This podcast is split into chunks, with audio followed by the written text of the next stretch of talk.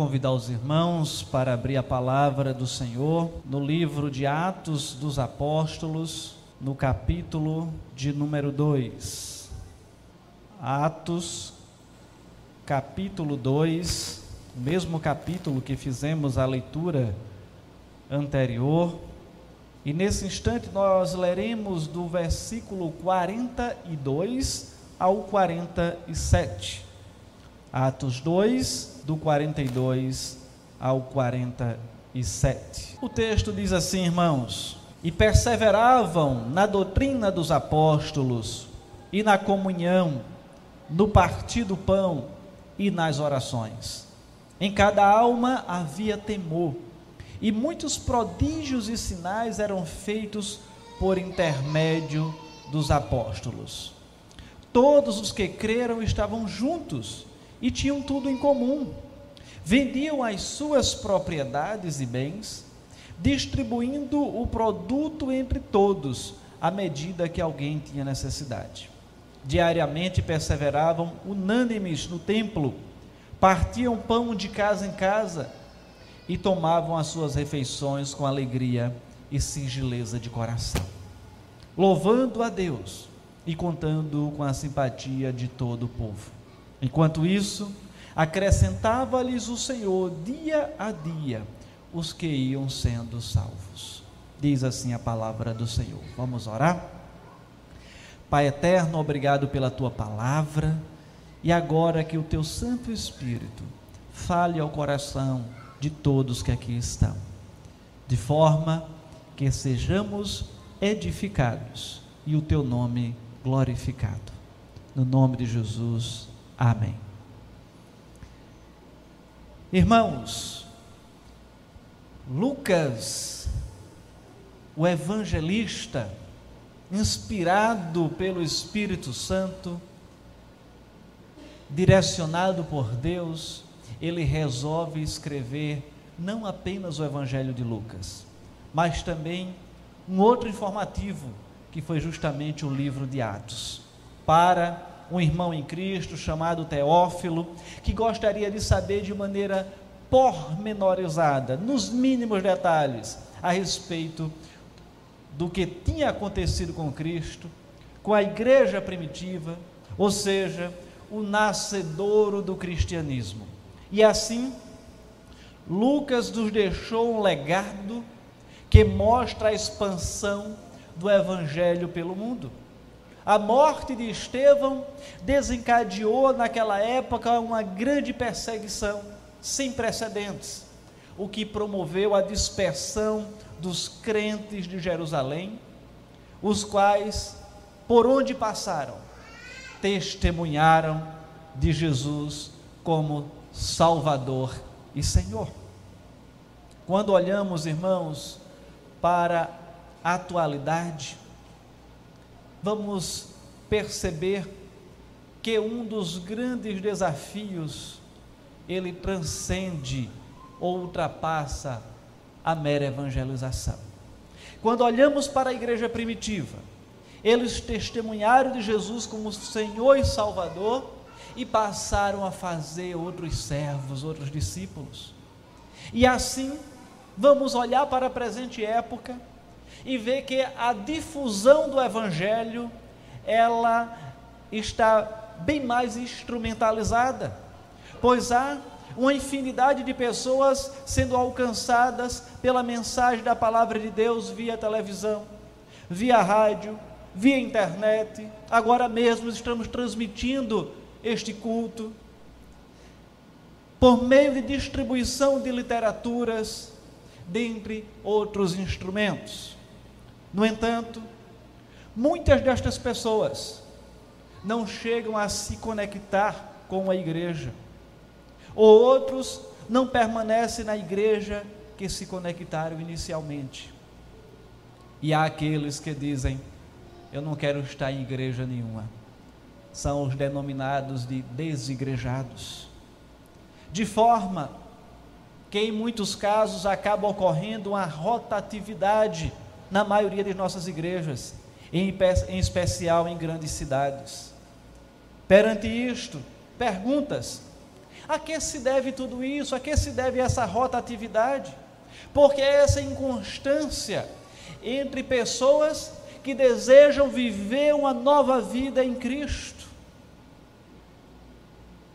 A resposta é a ausência de um discipulado conforme existia na igreja primitiva. O discipulado cristão ele é indispensável e a igreja primitiva ela tem muito a nos ensinar sobre isso. A igreja em Jerusalém teve seu início com algumas poucas pessoas orando em uma casa, atemorizados após a morte de Jesus. E aquelas pessoas estavam trancadas em uma casa, aguardando a promessa feita pelo Senhor Jesus sobre a vinda do Espírito Santo. E após a promessa se cumprir, em Atos 2, nos primeiros versículos, aquela pequena, pequenina e acanhada igreja, ela ganhou as ruas, passou a proclamar o Evangelho com ousadia aos corações das pessoas. Depois disso, mesmo sendo ameaçada, mesmo sendo perseguida, mesmo muitos sendo mortos, a igreja ela não esmoreceu, ela continuou proclamando o evangelho, chegando ao ponto de dizer que o sangue dos mártires era a semente do evangelho. Porque quanto mais matavam cristãos por causa do evangelho, mais o evangelho se expandia. E o número de convertidos aumentava a cada dia e simultaneamente havia o trabalho de discipulado eficiente naquela igreja. Perseveravam na doutrina dos apóstolos e na comunhão e no partir do pão. Unanimemente perseveravam no templo. O compromisso com o discipulado na igreja primitiva pode ser visto, por exemplo, na atitude de Filipe, para com o oficial etíope que estava lendo as Escrituras, mas não compreendia por si mesmo. Na igreja primitiva, dava-se então essa ênfase, essa importância ao discipulado, porque esse era um processo natural. E por isso seu crescimento, ele foi intenso, consistente e contagiante. E ao olharmos para tudo isso, irmãos, eu gostaria de compartilhar com vocês o seguinte tema: o discipulado como um dos fundamentos da igreja primitiva. O discipulado como um dos fundamentos da igreja primitiva. E assim podemos nos perguntar: quais lições podemos aprender com a prática discipuladora da igreja primitiva? A primeira lição é a necessidade de perseverança. A necessidade de perseverança. O primeiro fator que o texto bíblico de Atos 2,42 evidencia é a necessidade de perseverança. Discipulado requer perseverança, tanto da parte do discipulador, quanto da parte daquele que está sendo discipulado. A igreja cristã ela é a igreja peregrina.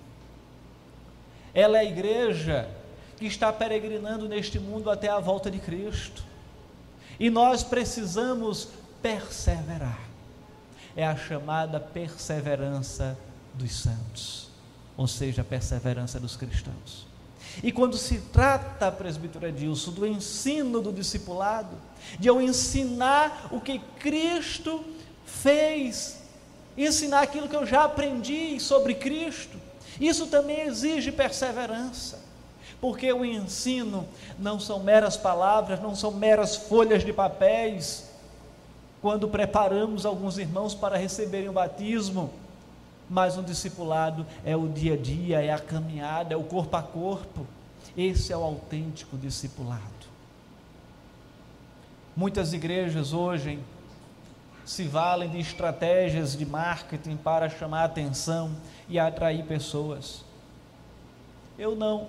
vejo nenhum pecado em a gente se utilizar das ferramentas de marketing, por exemplo, as redes sociais, para alcançar pessoas. Muitas dessas igrejas estão transbordando de gente. Todavia, pela ausência de um verdadeiro discipulado, muitas delas, mais cedo ou mais tarde, estarão em outras comunidades que pregam a palavra de Deus e procuram trabalhar isso na vida das pessoas, onde procuram trazer um consistente discipulado. Muitas vezes a superficialidade está sempre em busca, sempre em buscar novas emoções.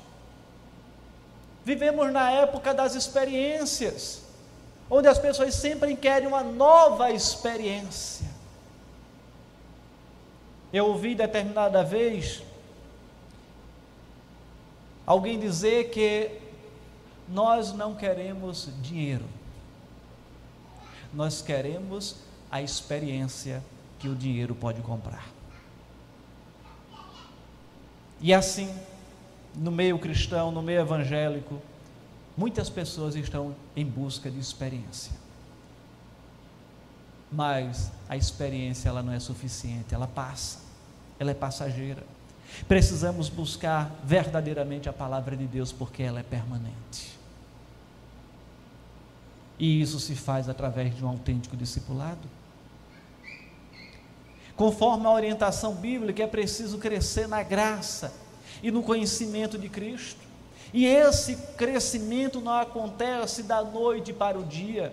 É um processo que demanda esforço e tempo, exigindo, portanto, perseverança. Todos nós, irmãos, estamos crescendo a cada dia. Eu estava relembrando alguns fatos de 15 anos atrás, talvez dos meus primeiros passos aqui com os irmãos, no ano de 2005, e como a gente cresce, como a gente desenvolve, quanto eu olho para alguns irmãos também aqui que estão conosco nessa caminhada e como cresceram no decorrer desse tempo. Como, talvez se a gente fosse rememorar alguns fatos que foram talvez momentos difíceis, a gente poderia até rir deles e dizer como eu fui imaturo naquela época. e precisamos continuar crescendo. Porque isso faz parte da vida cristã. É necessário crescer, não podemos estagnar. Muitas vezes, em decorrência do pecado, até regredimos, mas nós precisamos retomar a caminhada, olhar para aquele que é o autor e consumador da nossa fé, pôr a mão no arado e não olhar para trás. Em Atos 11, 25 e 26, vemos um relato acerca do resultado de um discipulado bem feito. Se trata do momento em que partiu Barnabé para Tarso, à procura de Paulo, e tendo encontrado, encontrado levou para Antioquia, e por todo um ano se reuniram naquela igreja e ensinaram a numerosa multidão onde foram ali os cristãos pela primeira vez chamados cristãos. E Paulo foi aquele que teve a experiência na estrada de Damasco da conversão, uma verdadeira conversão. Depois esteve em Jerusalém e depois ele foi para sua cidade. Mas um verdadeiro discipulador chamado Barnabé, Barnabé, natural de Chipre. Não vou me arriscar a cantar, senão não vai ficar ninguém na igreja. Ele foi em busca de Paulo. Foi em busca de Paulo e passou a discipular, a ensinar. Ele já tinha aprendido sobre a lei aos pés de Gamaliel. Ele poderia ser um mestre em outras áreas, mas com relação a Cristo Jesus, ele estava engatinhando. E assim, irmãos, para que ocorresse esse ensino, foi necessário perseverança. E nós aprendemos com a igreja primitiva a necessidade de perseverar nos caminhos do Senhor, de perseverar no discipulado. A segunda lição que nós podemos aprender com a igreja primitiva a respeito do discipulado é a doutrina como fator de consolidação. E perseveravam em quê? Na doutrina dos apóstolos. O discipulado da igreja primitiva tinha um caráter fortemente doutrinário. O seu conteúdo era a doutrina apostólica. Ele tinha solidez, ela tinha solidez doutrinária, pois estava bem fundamentada na palavra. Na verdade, um dos maiores problemas das igrejas hoje é a fraqueza doutrinária. Boa parte dos crentes não conhece os fundamentos da sua fé e se deixam enganar, demonstram instabilidade, adotam práticas absurdas e alguns acabam se frustrando tanto que depois acabam abandonando a igreja e muitos até apostatando da fé. Paulo recomendou aos Colossenses: habite ricamente em vós a palavra de Cristo, instruí-vos instruí e aconselhai-vos mutuamente em toda a sabedoria. Que sabedoria é essa? É a palavra de Deus. Paulo também escrevendo ao Timóteo, ele recomendou: expondo estas coisas aos irmãos, serás bom ministro de Cristo, alimentando com as palavras da fé e de boa doutrina que tem seguido. Ordene e ensina essas coisas.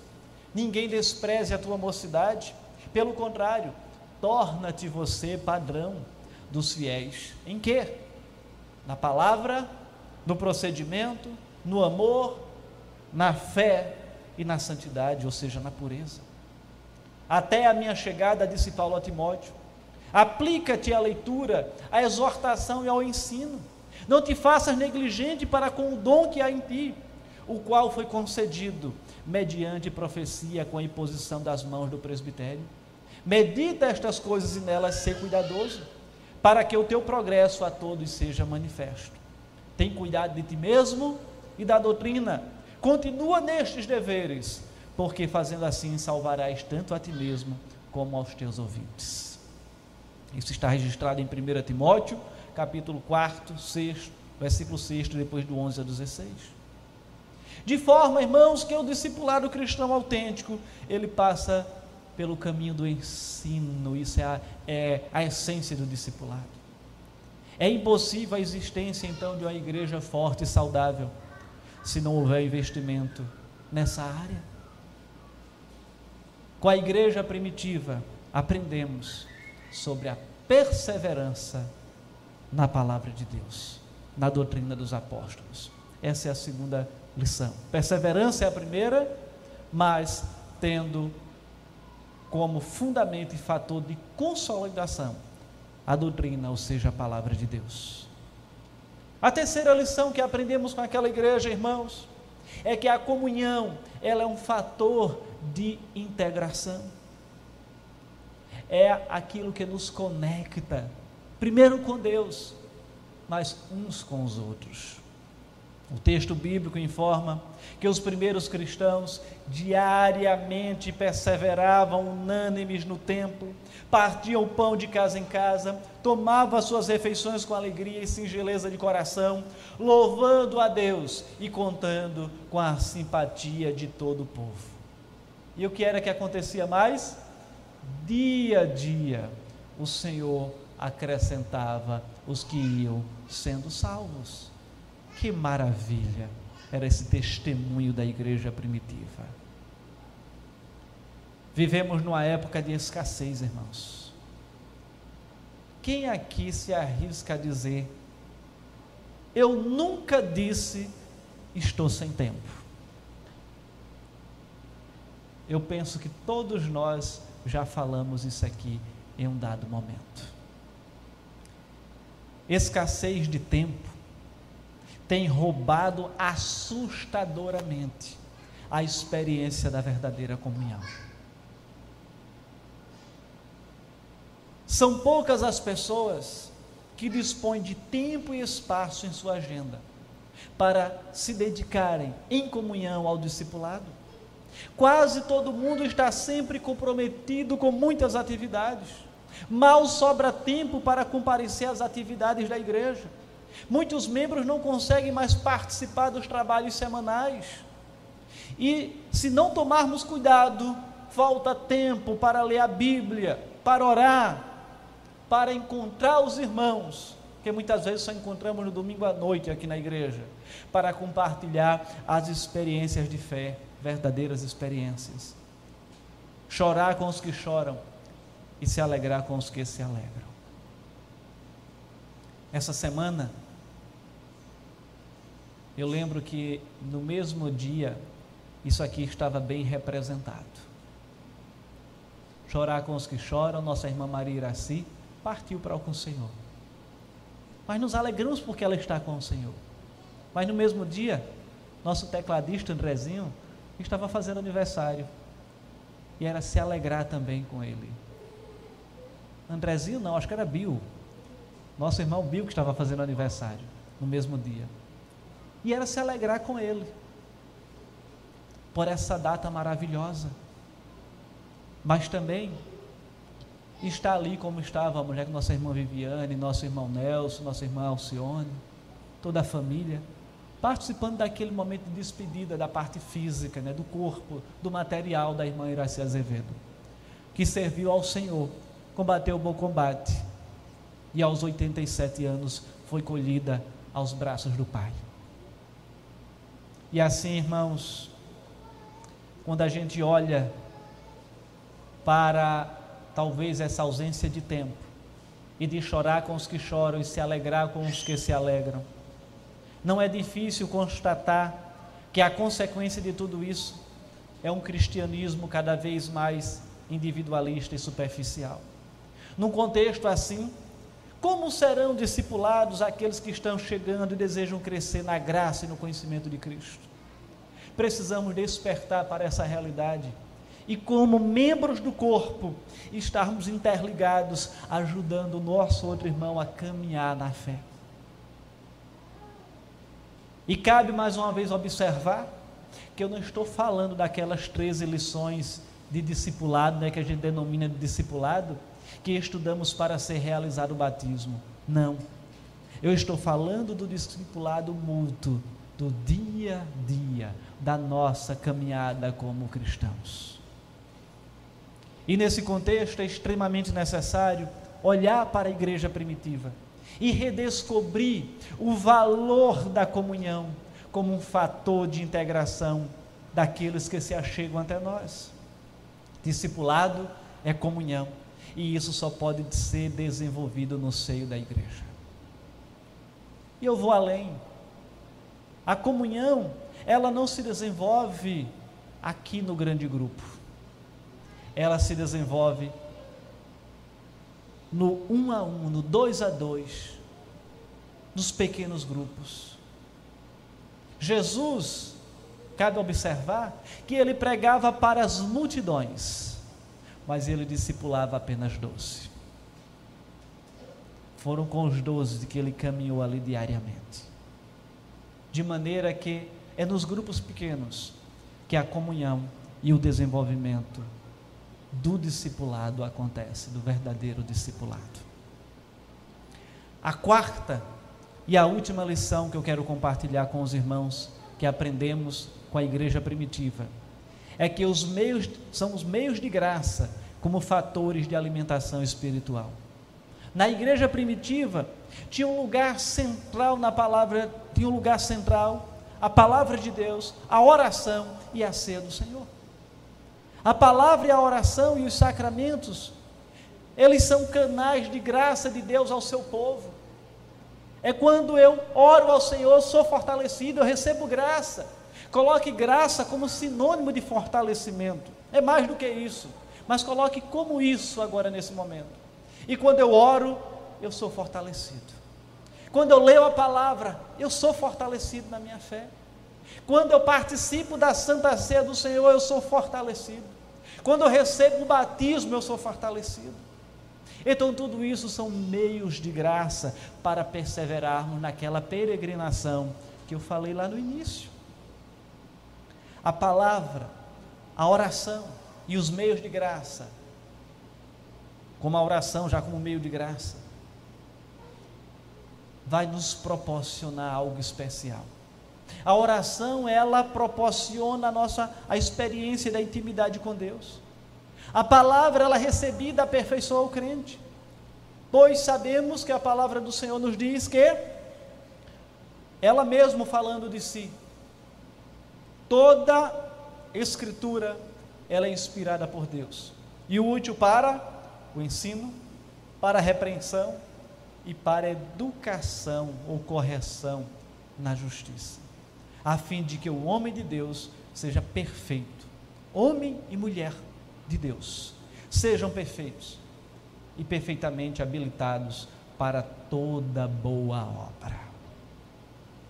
A igreja primitiva, ela proclamava o evangelho com a tremenda intrepidez, com ousadia. Muitas pessoas eram alcançadas pela pregação. Porém, a consolidação da fé se dava por meio do dia a dia, por meio do discipulado, por meio do caminhar junto.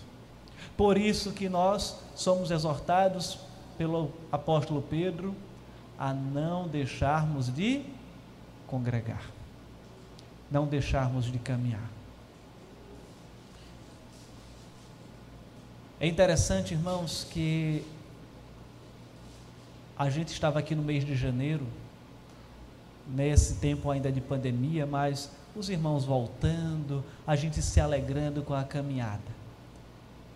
Quando foi do final de janeiro, metade de janeiro para agora início de fevereiro, em especial a, os três finais de semana, né, de janeiro e primeiro de fevereiro, a gente viu uma queda na frequência os irmãos distantes. Tinha uma razão para isso. Eu penso que mais de 70% da igreja adquiriu uma gripe nesse tempo. E nos afastamos.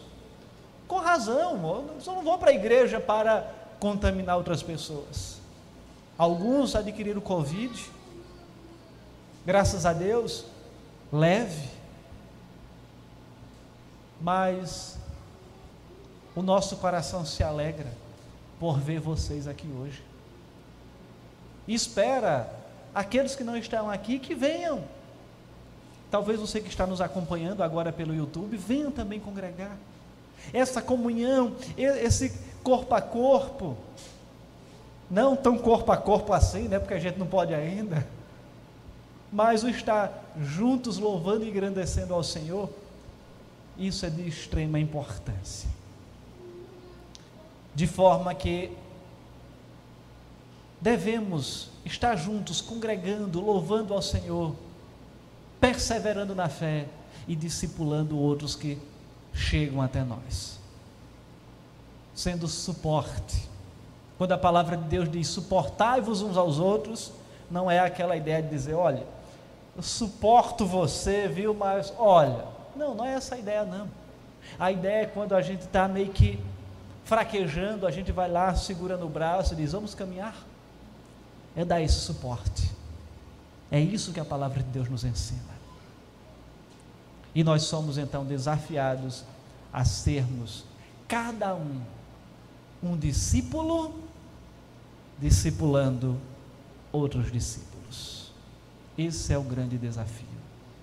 Que o Senhor nos dê graça e condições para caminharmos e cumprirmos o propósito, do, propósito de Deus para nossas vidas e para a igreja do Senhor, como a igreja primitiva assim o cumpriu. Que o Senhor nos abençoe.